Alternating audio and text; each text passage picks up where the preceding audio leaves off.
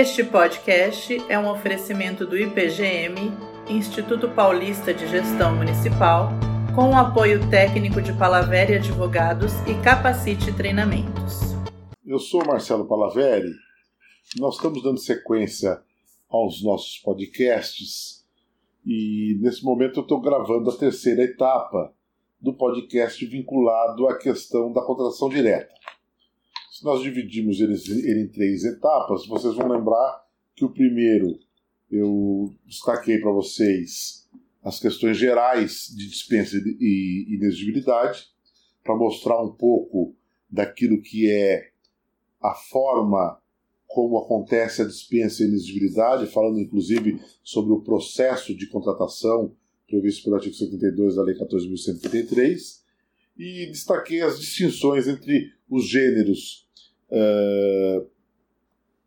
de contratação direta, mostrando cada uma das espécies o que é uma dispensa e o que é uma inexigibilidade.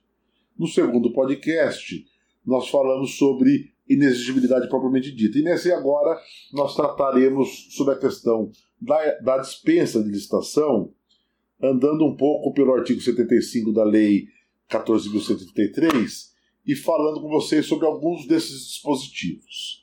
Primeira coisa a deixar claro é que quando nós falamos em dispensa, diferentemente do que acontece quando falamos com, de uh, inexigibilidade, nós estamos falando em situações uh, exaustivas previstas pela lei. Ou seja, a Lei 14.173, no seu artigo 75, vai elencar todas as hipóteses de dispensa de licitação previstas pela lei.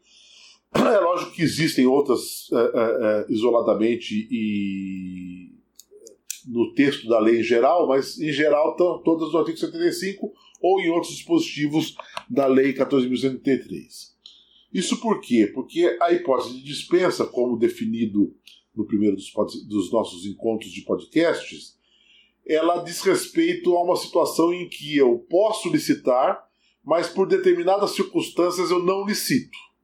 E aí então o que a gente quer dizer com isso? Que a lei vai elencar hipóteses em que a licitação não vai ser feita, porque outros valores, outras circunstâncias são mais uh, interessantes e mais valiosas uh, uh, dentro do contexto legal, em detrimento do contexto competitivo, que é o contexto da competição licitatória propriamente dito, nos termos estabelecidos pela Lei 14.133. Então, o artigo 75, que é o artigo que nós estamos estudando nesse momento, ele vai dizer lá: é dispensável a licitação e vai elencar uma infinidade de dispositivos que vão gerar a situação de não contratação. Eu vou comentar com vocês aqui apenas alguns, aqueles de maior importância para os municípios, porque, primeiro, são muitos, e depois muitos deles não se aplicam sequer aos municípios e outros aplicam em muito menor escala. Vou, vou resgatar aqui para vocês uh, alguns deles só, para que nós possamos uh, ter presente como funciona essa situação. Então, o primeiro que eu vou falar é aquele relacionado com o valor, que talvez seja a maior quantidade de dispensas de licitação feitas pela administração municipal. Eu vou dispensar a licitação quando eu estiver diante de um valor baixo para a contratação. Por que isso? O que a lei está dizendo? A lei está dizendo assim: olha, é mais importante, nessas circunstâncias de valor baixo, dar agilidade à contratação do que ficar fazendo aquele procedimento formal. O procedimento formal, às vezes, pode ser até mais caro do que o procedimento direto de contratação. Não significa que eu estou liberado de contratar por preço qualquer. Eu continuo tendo que atender às regras lá do artigo 72, ou seja, justificativo do preço, da escolha e assim por diante. Mas posso contratar diretamente em função de determinados valores. E quais são esses valores? O inciso 1 do 75 vai dizer assim: para a contratação que envolva valores inferiores a 100 mil reais, no caso de obras e serviços de engenharia ou de serviços de manutenção de veículos automotores. Então, nessas três hipóteses, o valor de dispensa é 100 mil reais, que já não é mais 100 mil reais hoje, nós já estamos em 2022, já houve a mudança desses valores, é um pouco mais do que isso, porque todo ano nós teremos a mudança dos valores em função uh, da inflação em função da, da variação por indexador. O, a segunda hipótese de dispensa é a do inciso 2, que é para contratação que envolva valores inferiores a 50 mil reais, no caso de outros serviços e compras. Então, o inciso 1 e 2 andam em conjunto e trabalham com a seguinte circunstância.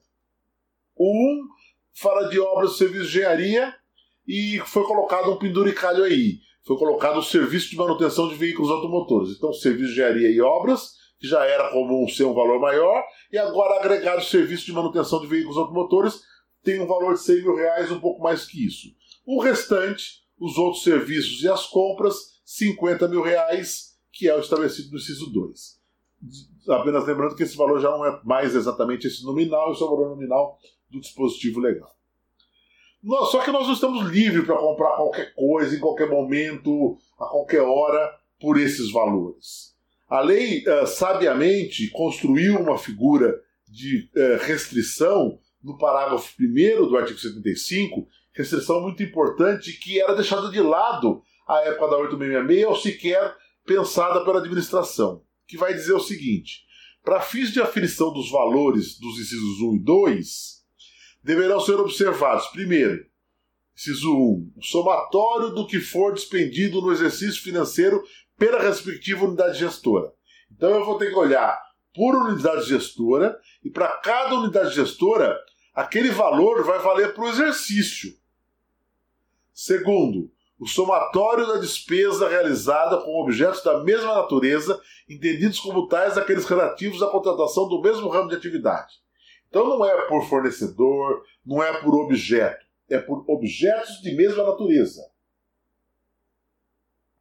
Todos os objetos de mesma natureza vão entrar num bloco vai ter que pensar no exercício financeiro e vai ter que pensar na unidade gestora. É esse contexto que vai indicar o limite de despesa de licitação, seja de 100 mil reais, seja de 50 mil reais. Um outro destaque que eu acho que é importante nós darmos para essa questão relacionada com uh, a contratação de valores é aquele que está colocado no parágrafo 3 do artigo 75 ele vai dizer o seguinte, que é uma grande novidade em relação a isso. As contratações de que trata os incisos 1 e 2 do caput desse artigo serão preferencialmente precedidas de divulgação de aviso em sítio eletrônico oficial, pelo prazo mínimo de três dias úteis, com a especificação do objeto pretendido e com a manifestação de interesse da administração em obter propostas adicionais de eventuais interessados, devendo ser selecionada a proposta mais vantajosa.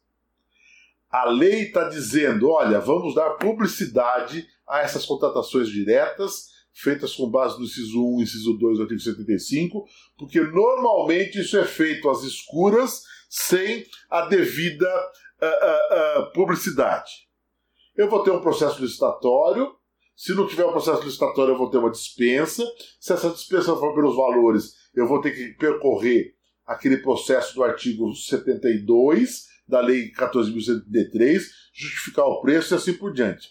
A lei está dizendo mais do que isso, está dizendo: olha, nessas circunstâncias, pegue lá o sítio eletrônico da, da, da administração, portanto, o portal, o site da prefeitura, no nosso caso dos municípios, e publique lá, pelo prazo de três dias, o aviso, a ideia de que você quer propostas para isso, que você tem a pretensão de uh, contratar esse objeto, para que os interessados possam vir e, adicionalmente, aqueles que eu consultei para compor o preço, para saber se o preço é de mercado, eu possa, inclusive, agregar essas propostas que vierem por pessoas interessadas que não foram por mim consultadas, mas que podem demonstrar o seu interesse na contratação. Basicamente, sobre essa questão da dispensa em função de valor, eram essas as circunstâncias de novidade. Vou destacar para vocês uma outra, uh, um outro dispositivo da lei que também é muito interessante, que é o do artigo 75, inciso 8, que é talvez o outro grande objeto de dispensa de licitação, que é o de dispensa de licitação no caso de emergência ou de calamidade pública. Uh, vocês conhecem esse tipo de contratação direta ela é prevista lá no artigo 76, era prevista já antes no artigo 24, inciso 4 da Lei 8666, e agora está disciplinada no, no inciso 8 do 75. Nós temos a situação de emergência, temos a situação de calamidade, vocês conhecem bem essas definições, nós temos lá uh, definições técnicas, como do professor Eli Lopes Meireles, que a gente costuma usar nos nossos cursos, de modo que, diante de uma situação como essa, de emergência ou de calamidade, que caracterize urgência de atendimento de situação que possa ocasionar prejuízo ou comprometer a continuidade dos serviços públicos ou segurança de pessoas, de obras, serviços, equipamentos e outros bens públicos ou particulares, a administração tem que agir muito rapidamente. O que a lei diz? Olha, esqueça o procedimento competitivo e faça a contratação direta. A contratação direta vai ser autorizada para que você, em tudo aquilo que você precisar fazer por um determinado período, você faça as contratações diretas e supra as necessidades para proteger e colocar em segurança pessoas, obras, serviços, equipamentos e bens. A lei antes, na lei uh, uh, 8666, no artigo 24, inciso, inciso 4, falava em procedimentos necessários para suprir essas necessidades, as parcelas desses procedimentos, num período de 180 dias. Agora a lei trabalha com um período de um ano. Melhorou muito essa circunstância, vai dar mais tempo para a administração corrigir as circunstâncias mas certamente vai ter mais controle. Por quê? Porque logo em seguida o dispositivo coloca o seguinte: que é vedada a prorrogação dos respectivos contratos e a recontratação da empresa que já tenha sido contratada com base no dispositivo nesse, disposto nesse inciso. Então, me parece que esse um ano, que é muito melhor do que os 180 dias anteriores, vai ser tratado de forma muito mais é, é, segura e muito mais rigorosa para saber se foi ou não atendido a essas circunstâncias. O destaque que vale lembrar desse dispositivo, para nós podermos concluir esse podcast, é o do parágrafo 6 do artigo 75.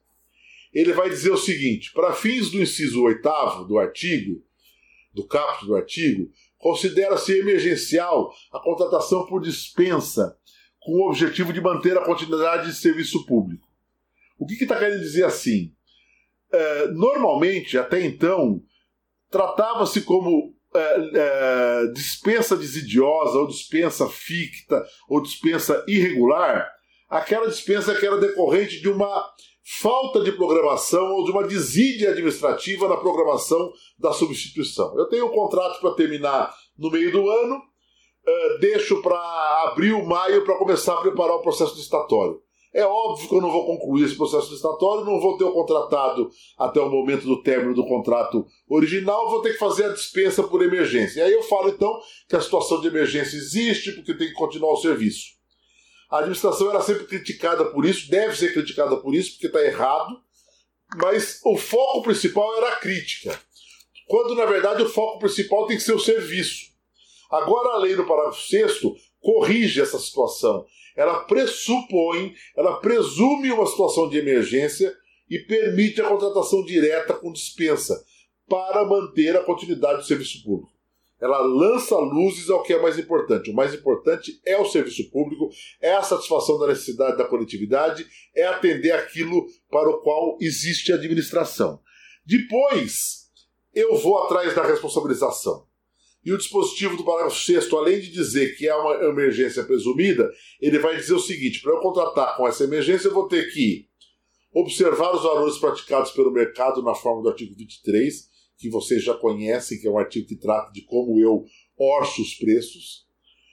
Vai dizer que eu devo adotar as providências necessárias para a conclusão do processo licitatório, porque o pressuposto é que tenha um processo andando que não deu tempo de, de concluir e vai dizer que isso tudo vai acontecer sem prejuízo da apuração da responsabilidade dos agentes públicos que deram causa à situação emergencial. Ou seja, eu não estou dizendo que é para passar a mão na cabeça do administrador e esquecer as besteiras e os desmandos que ele fez. Eu não estou dizendo que é para dizer que ele está certo no procedimento.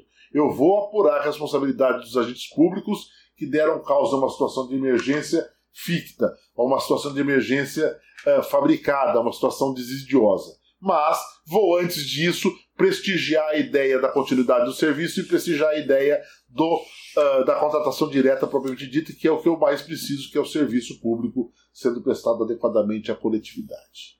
Muito obrigado. Ficamos por aqui. Até o próximo podcast.